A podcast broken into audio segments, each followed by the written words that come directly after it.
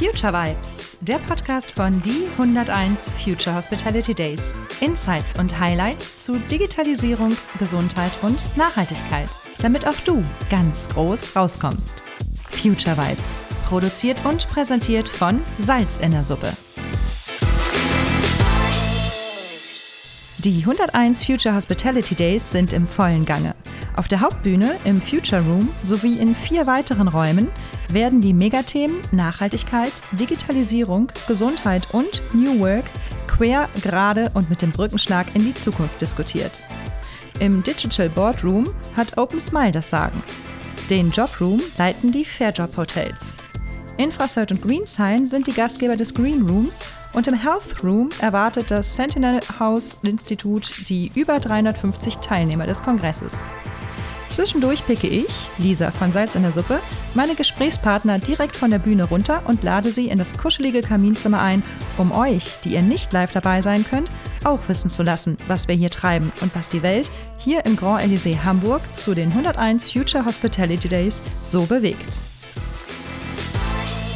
Wir sind am Kongress Tag 2 der 101 Future Hospitality Days. Gestern hatten wir einen Wahnsinns-Mammuttag von 8 bis am nächsten Morgen 8 Uhr gefühlt mit Gala und Ehrung des Next Gen Hoteliers 2022. Jan Bolland ist es geworden vom Hotel Paparein. An dieser Stelle auch nochmal herzlichen Glückwunsch. Und äh, am Tag 2 ging es nochmal weiter mit tollen Vorträgen. Und in meinem Kaminzimmer, was ihr ja auch schon kennt, sitzt mir jetzt Caroline von Kretschmann, die geschäftsführende Gesellschafterin des Europäischen Hofs gegenüber. Sie ist in der vierten Generation leitend tätig. Und ich kenne dich Caroline, wie aus dem Bilderbuch von LinkedIn. Also eigentlich bist du mir schon total bekannt. Wir haben uns aber selber noch nie begegnet. Schön, dass ich dich heute vor dem Mikro habe. Ja, ich freue mich auch, dass ich dabei sein kann. Hallo.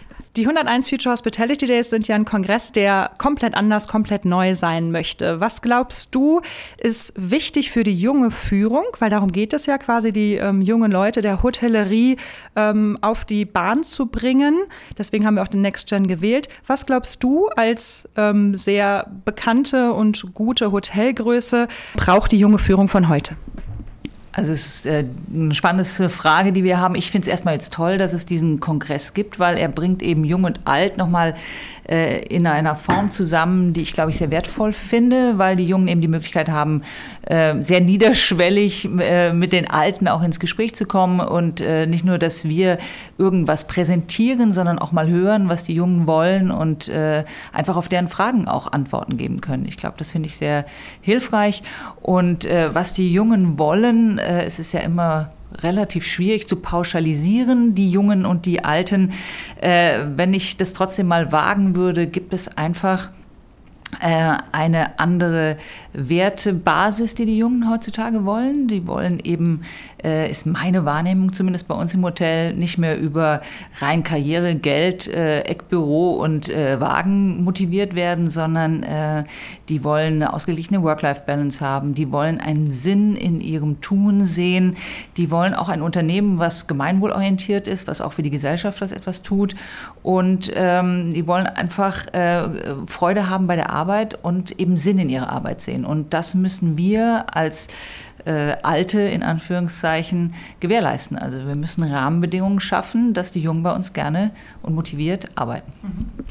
Ihr seid ja relativ jung tatsächlich unterwegs mit eurem Team und in der Außendarstellung. Ihr macht eigentlich das, was bei vielen noch fehlt, nämlich wirklich ähm, trotz des altehrwürdigen Gebäudes, eben mit viel Tradition etc., macht ihr wirklich wunderbaren Social Media ähm, und Auftritt immer wieder, also nicht nur vereinzelt. Ich sehe dich tanzend äh, in deiner, ich sag jetzt mal Hoteliersuniform mit deinem Team. Das fand ich extrem sympathisch. Man hatte auch in der Krise irgendwie auch als Gast das Gefühl, man ist noch irgendwie bei euch. Ähm, wie viele Mitarbeiter ähm, hat, denn, hat denn euer Haus verloren? Ich hoffe nicht so viele. Also wir haben äh, Glück gehabt. Wir haben äh, während der ganzen Pandemiezeit einen einzigen Mitarbeitenden verloren. Äh, das war ein Hausdiener, der eine große Familie in Polen zu ernähren hatte und der einfach gesagt hat, aufgrund der Kurzarbeitssituation muss ich jetzt einen anderen Beruf wahrnehmen, weil ich schaffe es einfach nicht mit dem Geld und der ist in eine Sicherheitsfirma gegangen.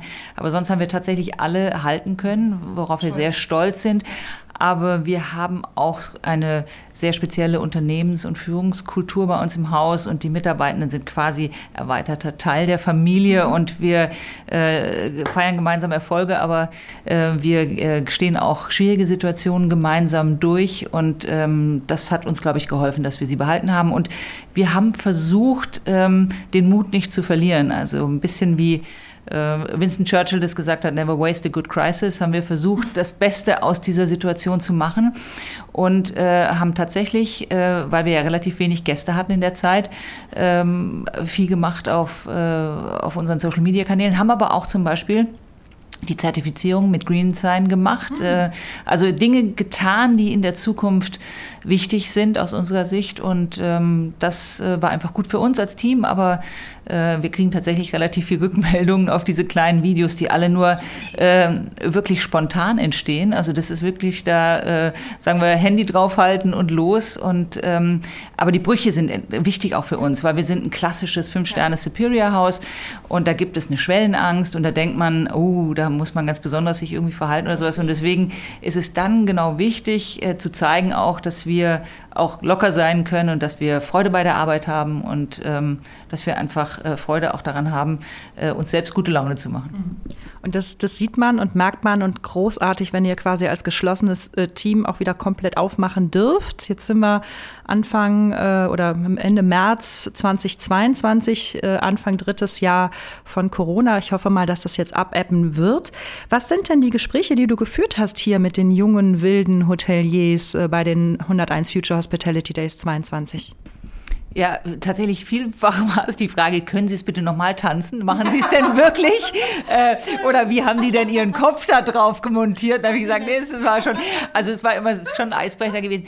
Ähm, interessanterweise, und das fand ich wirklich spannend, ich habe ähm, Vielleicht liegt es auch daran, dass wir ein Familienunternehmen in der vierten Generation sind, vier oder fünf Gespräche über Nachfolgen in mhm. Betrieben mhm. geführt. Und das sowohl mit Vorgängern als auch mit Nachfolgern. Das fand ich unheimlich spannend. Äh, es ist offensichtlich ein wirklich relevantes Thema mhm. in der Branche auch. Und ähm, Nachfolgen sind immer ähm, anspruchsvoll ähm, und sie sind eben auch so wichtig, weil nur, glaube ich, 10 Prozent schaffen es in die dritte Generation überhaupt. Und es gibt ganz viele Betriebe, die im Moment gerade vor der Frage stehen, wie machen wir es? Geben wir es ab in die nächste Generation? Ist da noch jemand bereit, auch diese Verantwortung zu übernehmen? Und wo sind die Stolperfallen? Und das habe ich mit äh, vielen äh, interessanterweise diskutiert in den letzten Tagen. Und ähm, ansonsten ähm, viel über, wo geht die Branche hin, äh, was ist erforderlich, insbesondere im Bereich der Mitarbeiterführung, was wünschen sich die jungen Kollegen, wie kann man es wirklich umsetzen, weil wir alle haben das ja im Kopf und wir, glaube ich, intellektuell haben wir es verstanden, aber die Frage ist, wie setzen wir es wirklich im Unternehmen um? Und das ist die große Herausforderung. Mhm. Mit der Generationenfrage, da saß ich auch gestern mit auf dem Podium, da hat man noch das Schokoladenhotel, was ja. auch jetzt in der dritten Generation übergibt und ich finde, was ich da so beeindruckend fand, war die Reflektiertheit auch des, ich sage ihm erst Seniors, obwohl er noch gar nicht so, so seniorig ist. Ähm, und er sagte ihm, ihm hat das enorm geholfen, dass seine Eltern halt auch schon an ihn übergeben haben, wo er, wo er weiß, was das für Kämpfe für die jungen Leute sind, jetzt zu übernehmen. Dir wird es ja wahrscheinlich eh nicht äh, ergangen sein. Wie alt warst du, als du den Europäischen Hof übernommen hast? Das war, äh, da war ich 44 erst. Ich bin ja ein Quereinsteiger. Also wir haben ein Fünf-Sterne-Superior-Hotel in einer Kleinstadt und ähm, deswegen haben wir noch größere Herausforderungen als andere Fünf-Sterne-Häuser in Metropolen, mhm. weil wir haben keinen internationalen Flughafen, wir haben kein Kongresszentrum, wir haben keine Einkaufsmöglichkeiten. Das heißt, das normale Klientel, was in ein Fünf-Sterne-Haus geht, äh, haben wir eigentlich nicht. Und deswegen haben meine Eltern, mein Bruder und mir immer gesagt, macht erst mal was Eigenes, weil wir wissen nicht, nicht, ob wir das Haus halten können. Das haben wir dann auch gemacht. Wir haben beide Banklehre gemacht, BWL studiert und ich war 15 Jahre Unternehmensberaterin davor. Und erst als meine Eltern 65 bzw. 63 waren, haben die nochmal angeklopft. Und es war auch nicht das erste. Willst du nicht doch nochmal gucken? Ich war mittlerweile in Berlin und hatte meine eigene Firma dann auch schon gegründet, eine Beratungsfirma. Und ähm, da habe ich zunächst mal Nein gesagt, bin dann aber doch ein Jahr später, weil ich gemerkt habe, ich habe eine unglaubliche Verbindung zu dem Unternehmen. Das ist äh, unglaublich, äh, was Familienunternehmen für einen Sog ausüben auf die Nachfolger. Und dann bin ich doch reingegangen Und äh, ich habe am Anfang ganz spontan gesagt zu meinen Eltern, die Wahrscheinlichkeit, dass ich es mache, ist 10 Prozent. Dann haben die gesagt, 10 Prozent, besser als nichts, komm mal vorbei. ähm, aus denen ist jetzt natürlich 99 Prozent geworden, habe mich sofort in die Branche verliebt, in das Team verliebt, in das Haus. Und ähm, es ist für unsere Nachfolge ist würde ich sagen, aus meiner Perspektive wirklich sehr, sehr gut gelungen. Ähm, wir haben äh, zwischen meinen Eltern und mir ein tiefes Band der Liebe. Dann kann man auch gut streiten, kann sich gut auseinandersetzen, kann die Kämpfe, die man in Nachfolgen hat, auch gut austragen. Und meine Eltern waren, und das war ja deine Frage, eben auch in der dritten Generation schon mal Nachfolger. Und das ist absolut ein Erfolgsfaktor, glaube ich auch für unsere Nachfolge, dass wir immer wieder rekurrieren konnten auf die Nachfolgen, die davor waren. Also wenn es dann mal, äh, investieren wir jetzt in den Gartensaal oder in ein neues Bad und wir waren unterschiedlicher Meinung, haben wir immer gesagt, weißt du noch, wie es damals war, als äh, zum Beispiel mit meinem Vater, als du dich mit der Großmutter äh, darüber geschritten hast. Ähm, und ähm, das war unglaublich gut. Also immer wieder auf einer Metaebene dann auch äh, auf früher zu rekurrieren. Und was uns auch geholfen hat, ich habe noch mal eine Ausbildung gemacht zum systemischen Berater und Coach. Oh, und da geht es natürlich viel um Nachfolgen auch. Und es gibt eine eigene Theorie für Familienunternehmen, wie sie Nachfolgen gut gestalten können. Und äh, meiner Erfahrung nach ist es eben auch so, dass Nachfolgen von der ersten Generation auf die zweite deutlich herausfordernder nochmal sein können als die von der dritten auf die vierte oder die vierte auf die fünfte, weil die erste Generation, diese Gründergeneration, die nie eine eigene Nachfolge erlebt hat, für die ist es häufig schwerer loslassen zu können. Und ähm, der nachfolgenden Generation äh, eben auch den Raum zu lassen. Mhm. Äh, was bei der dritten Generation äh, leichter ist und meine Eltern haben das wirklich äh, toll gemacht, finde ich. Und äh, die sind immer noch im Betrieb, aber nach 56 Jahren sind die natürlich auch mit dem Betrieb verwachsen. Und dann zu sagen, okay, du bist jetzt der Chef, wenn du es anders siehst, dann gehen wir jetzt halt da dran und unterstützen einen darin, das ist schon zeugt von einer großen äh, inneren Arbeit und auch echt einer Größe, sowas zu, zu können. Und ähm, ich selber habe ein paar auch schon beraten in der Nachfolge und da sieht man eben, wenn Nachfolgen nicht gut funktionieren, dann ist es dramatisch, weil es äh, tangiert eben nicht nur äh, das Unternehmen, sondern eben auch die Familie. Und da wird es, werden beide Systeme äh, in Mitleidenschaft gezogen. Und es kann sehr, sehr tragisch sein. Ja. Das glaube ich. Und was ich auch von ähm, noch höre aus Nachfolgeregelungen ist, das Beste ist, wenn die Eltern anschließend einen Plan B haben oder einen neuen Plan A. Jetzt ist es bei dir nicht so. Ich höre raus, dass deine Eltern immer noch dabei sind und tatsächlich aber die Größe haben, dir die leitende Hand zu überlassen. Ähm, werden deine Eltern irgendwann aussteigen? Haben sie einen Plan A, in die Karibik zu ziehen oder so? Das ist klar. Also ich meine, man muss auch sagen, mein Vater ist 84, meine Mutter ist 81. Die sind noch okay. jeden Tag sechs Tage in der Woche im Betrieb. Und äh, es ist wirklich Wahnsinn. Und ähm, aber ich bin auch dankbar, dass die noch da sind. Ich mhm. muss das ehrlich sagen. Also ich ähm, komme ja aus einem vorherigen Geschäft, auch Beratung, da muss man auch viel arbeiten, 70, 80 Stunden ist da normal. Aber äh, die Hotellerie ist nochmal eine andere. 24, 7, 365, 60 Tage im Jahr. Und wir haben eben auch als eines der wenigen privat geführten Fünf-Sterne-Stadthotels, die es noch gibt, ähm, ist die Familie Teil des Produktes. Mhm. Also äh, unsere Präsenz ist relevant und ähm, auch für die Gäste, aber auch für die Mitarbeitenden und Kollegen. Und deswegen bin ich total dankbar, dass wenn ich eben, ich pendel noch zwischen Berlin und Heidelberg, also zweimal im Monat bin ich in Berlin, da habe ich meinen Hauptwohnsitz noch mhm. eigentlich, ähm, dass die einfach auch da sind und präsent sind und als Ansprechpartner da sind und die ähm, es gibt, haben die einfach Kompetenzen, die ich, ähm, auf die ich noch sehr, sehr zähle. Beispielsweise hat meine Mutter den besten Geschmack bei uns in der Familie. Und wenn es darum geht, eben äh, Dekorationen zu machen, Inneneinrichtungen zu machen oder sowas, da, da bin ich sehr dankbar, dass sie da ist, mhm. aber auch im Housekeeping oder einfach in ihrer Präsenz morgen beim Frühstück. Mein Vater eben die Technikkompetenz, die er hat, mhm. der macht auch noch Vermietung und Verpachtung. Und da als Ansprechpartner zu sein, was weiß ich, wenn die Aufzüge schon wieder hängen bleiben oder irgendwie die Klimaanlage ausgefallen ist oder sowas, der kennt jedes Rohr und jede, jede Schraube. Mhm. Äh, und da bin ich einfach sehr, sehr dankbar. Und es ist, wenn Nachfolgen gut klappen, ist es zutiefst berührend. Also mhm. ich bin mit 18 aus dem Haus, habe, äh, wie gesagt, eine Lehre gemacht in, in, einer anderen Stadt und dann im Studium und äh, bin dann mit äh, 42 zurück in den Betrieb und dann mit seinen Eltern nochmal äh, gemeinsam zu arbeiten, ist äh, was ganz Berührendes. Also ja. weil man in einem Arbeitskontext sich nochmal ganz anders kennenlernt. Und ähm, ich musste mich auch strecken, muss ich wirklich sagen. Also das ist sozusagen in so einem Nachfolgeprozess sich dann auch zu positionieren gegen äh, Vorgänger, die ja, zutiefst verbunden sind mit dem Haus und etablierte Größen sind, die sind ja, haben es erfolgreich gemanagt über Jahr, Jahrzehnte. Ähm, das äh, ist auch eine tolle, tolle Erfahrung, die man da machen kann. Du hattest ja in einem Glück, dadurch, dass du in deinen ähm, erwachsenen Jahren erstmal nicht mehr im Haus warst und dann zurückkamst, um zu übernehmen, hattest du jetzt nicht die Schwierigkeit, dass dein, dein Team oder dass das ähm, Team aus dem Hotel jetzt auf einmal mit von der kleinen Caroline jetzt auf einmal Befehle, sage ich jetzt mal, ne? oder Anweisungen bekommen soll. Du, da, die, das konntest du irgendwie umschiffen. Trotz alledem kann ich mir vorstellen, dass ihr ein paar langjährige Mitarbeiter habt, die dich wahrscheinlich noch als junge Maus kennen, oder? Absolut. Es gibt, wir haben Kollegen, die sind seit 45 Jahren bei uns. Also muss man schon sagen. Aber ich ähm, bin auch ähm, nicht ins Unternehmen eingestiegen, habe gesagt, hallo, jetzt äh, hier bin ich und ich bin jetzt die neue Chefin und ihr macht das jetzt so und so, sondern ich bin sehr demütig ins Unternehmen eingestiegen. Also ich habe erstmal angefangen als Berater projektweise, tageweise mir das Hotel zu erschließen, den Markt zu erschließen, ähm, mir den Respekt des Teams überhaupt erstmal zu erarbeiten über einzelne Projekte. Also wir haben einen Relaunch der Webseite gemacht beispielsweise. Ich habe eine Strategie und Organisationsentwicklung gemacht. Und dann habe ich angeschlossen an das, was ich in meinem äh, vorherigen Berufsleben, nämlich als Strategie- und Organisationsberater gelernt habe, einen Visionsprozess initiiert. Und der war ganz wichtig, weil wir da auch überlegt haben, wo wollen wir 2025 sein. Das ist jetzt äh, auch schon wieder zehn Jahre her, dieser Prozess.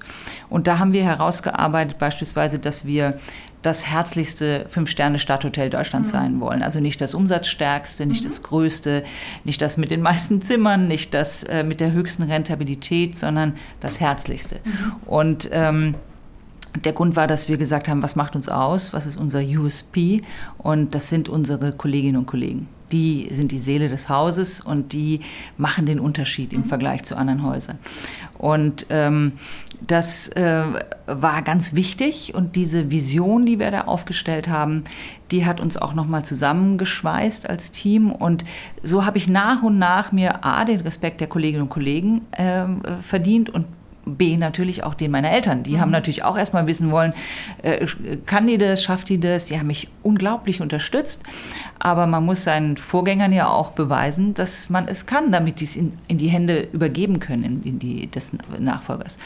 Und äh, so bin ich sehr äh, langsam eingestiegen und ähm, das war, glaube ich, gut. Mhm. Also, dass eben, dass ich auch die alten, in Anführungszeichen, äh, fest eingesessenen Kolleginnen und Kollegen davon überzeugen konnte, ähm, okay, das, das ist gut. Und meine Eltern, muss ich auch sagen, äh, haben sich da auch nicht äh, sozusagen auseinanderdividieren lassen. Es ist ja häufig so in Nachfolgen, dass die alten Kollegen dann immer wieder zu den Vorgängern laufen und sagen, da macht der Neue irgendwas anderes oder die Neue und das müssen wir doch anders machen. Und da haben meine Eltern immer gesagt, wenn unsere Tochter das jetzt so macht, dann äh, ist es so. Und dann äh, vielleicht, äh, aber wir, ich habe sie natürlich auch immer wieder befragt und wir haben das auch gemeinsam diskutiert, aber das ist wichtig und es gibt ähm, eben auch äh, schöne Anekdoten, also äh, weil als Nachfolger kriegt man häufig äh, alle Veränderungen zugeschrieben. Also alles, was neu ist, dann heißt es, ah, da ist die neue oder der neue und das hat er jetzt gemacht. Und ähm, äh, meine Mutter, wie gesagt, die hat, ist verantwortlich für alles, was Schönheit ist bei uns im Haus. Also sie macht die ganzen Dekorationen, auch an Weihnachten und so, die sind wirklich sehr,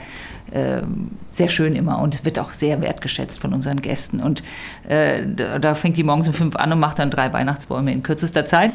äh, und dann, äh, weil die immer auch um fünf Uhr morgens schon im Betrieb ist. Und äh, dann kam ein Gast an diesem, als sie da um sechs Uhr da rumwerkelte und ähm, hatte den, der letzte war noch da und kam zu ihr und gesagt, Wissen Sie, Frau von Kretsch? Oh nee, das, die hatte fertig, die hatte ihn schon fertig, so war es. Und dann äh, kam äh, mittags die, der erste Gast, der das sah, und kam zu ihr und hat gesagt: Wissen Sie, Frau von Kretschmann, seitdem Ihre Tochter im Betrieb ist, ist es ja so wunderschön nochmal geschmückt, viel schöner als früher. Und dann hat meine Mutter gesagt: Das hat sie wohl von mir geerbt. Also da hat sie nicht gesagt, das habe ich aber gemacht. Das, ist das, das, sozusagen ist die Unterstützung, die ich erfahren habe, auch in diesem. Ja, ja, aber das ist ähm, sozusagen äh, eine Größe, ähm, dann äh, gemeinsam zusammenzustehen und äh, Hauptsache das Gesamtkonstrukt ist schön, aber das ist eine Unterstützung, die darüber bin ich auch sehr dankbar, dass ich die so erfahren habe.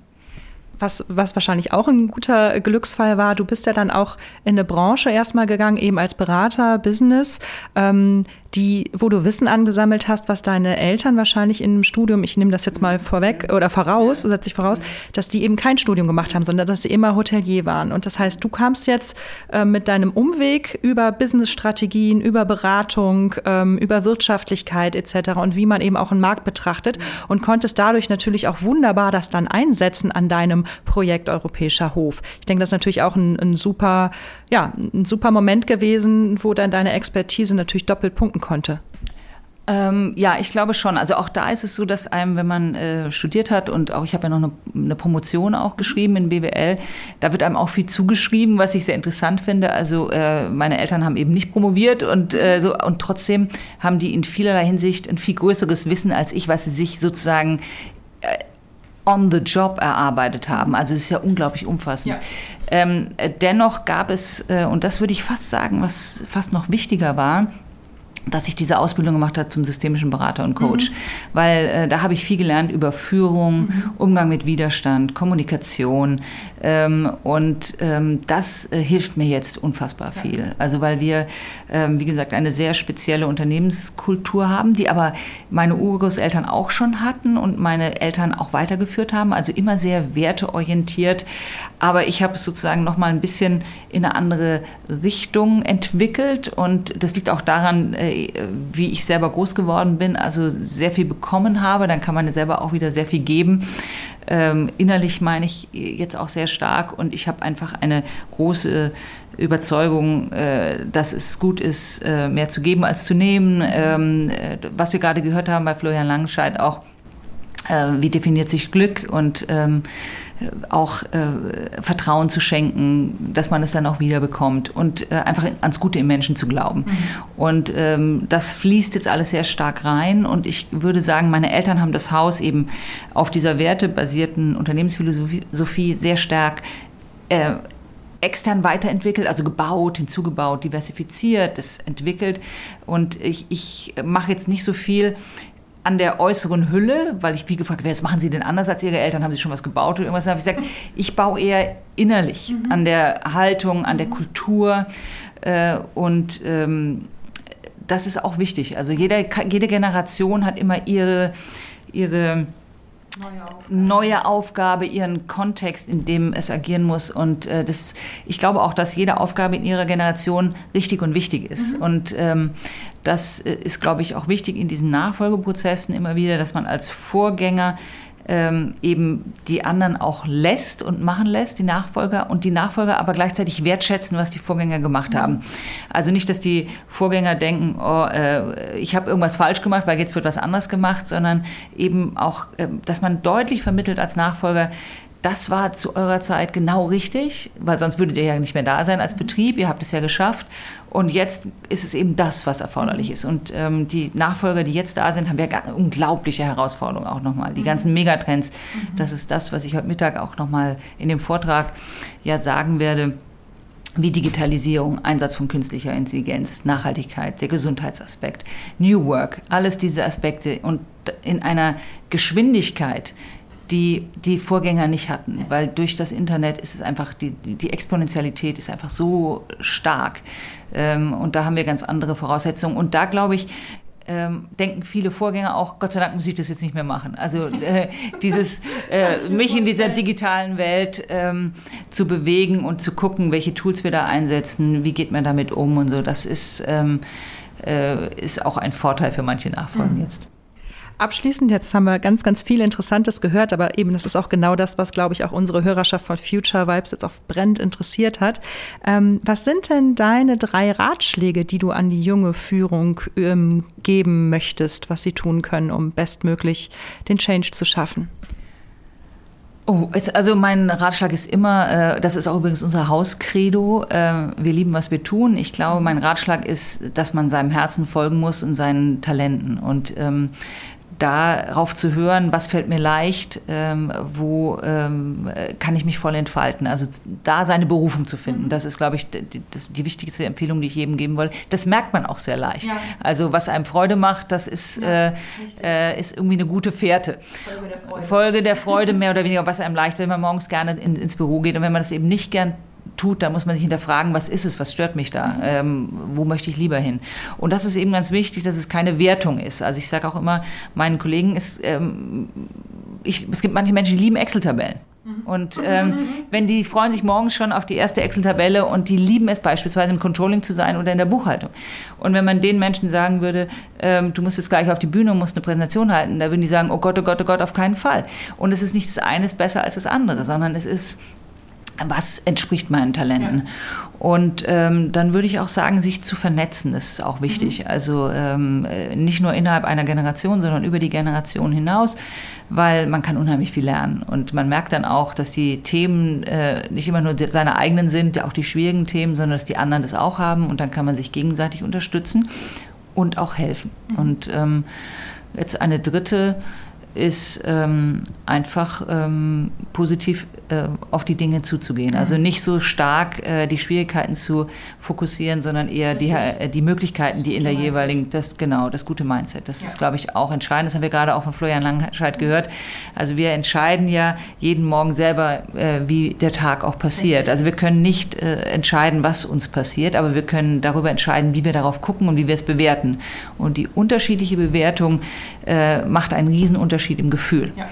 Und ähm, das wären so meine drei Tipps. Wunderbar. Ganz, ganz herzlichen Dank. Ich erhöhe heute auf Dr. Caroline von Kretschmann vom Europäischen Hof. Wir hören dich gleich nochmal in der Speech.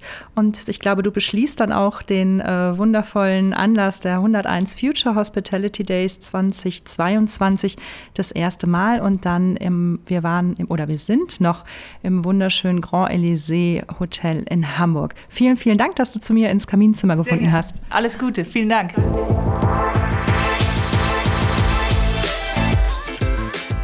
Das war Future Vibes. Folgt uns auf LinkedIn oder Insta für weitere Insights und Highlights. Lasst uns die Hotellerie von morgen heute schon wahr machen. Future Vibes, der Podcast von Die 101 Future Hospitality Days, produziert und präsentiert von Salz in der Suppe. Future Vibes. Jetzt abonnieren.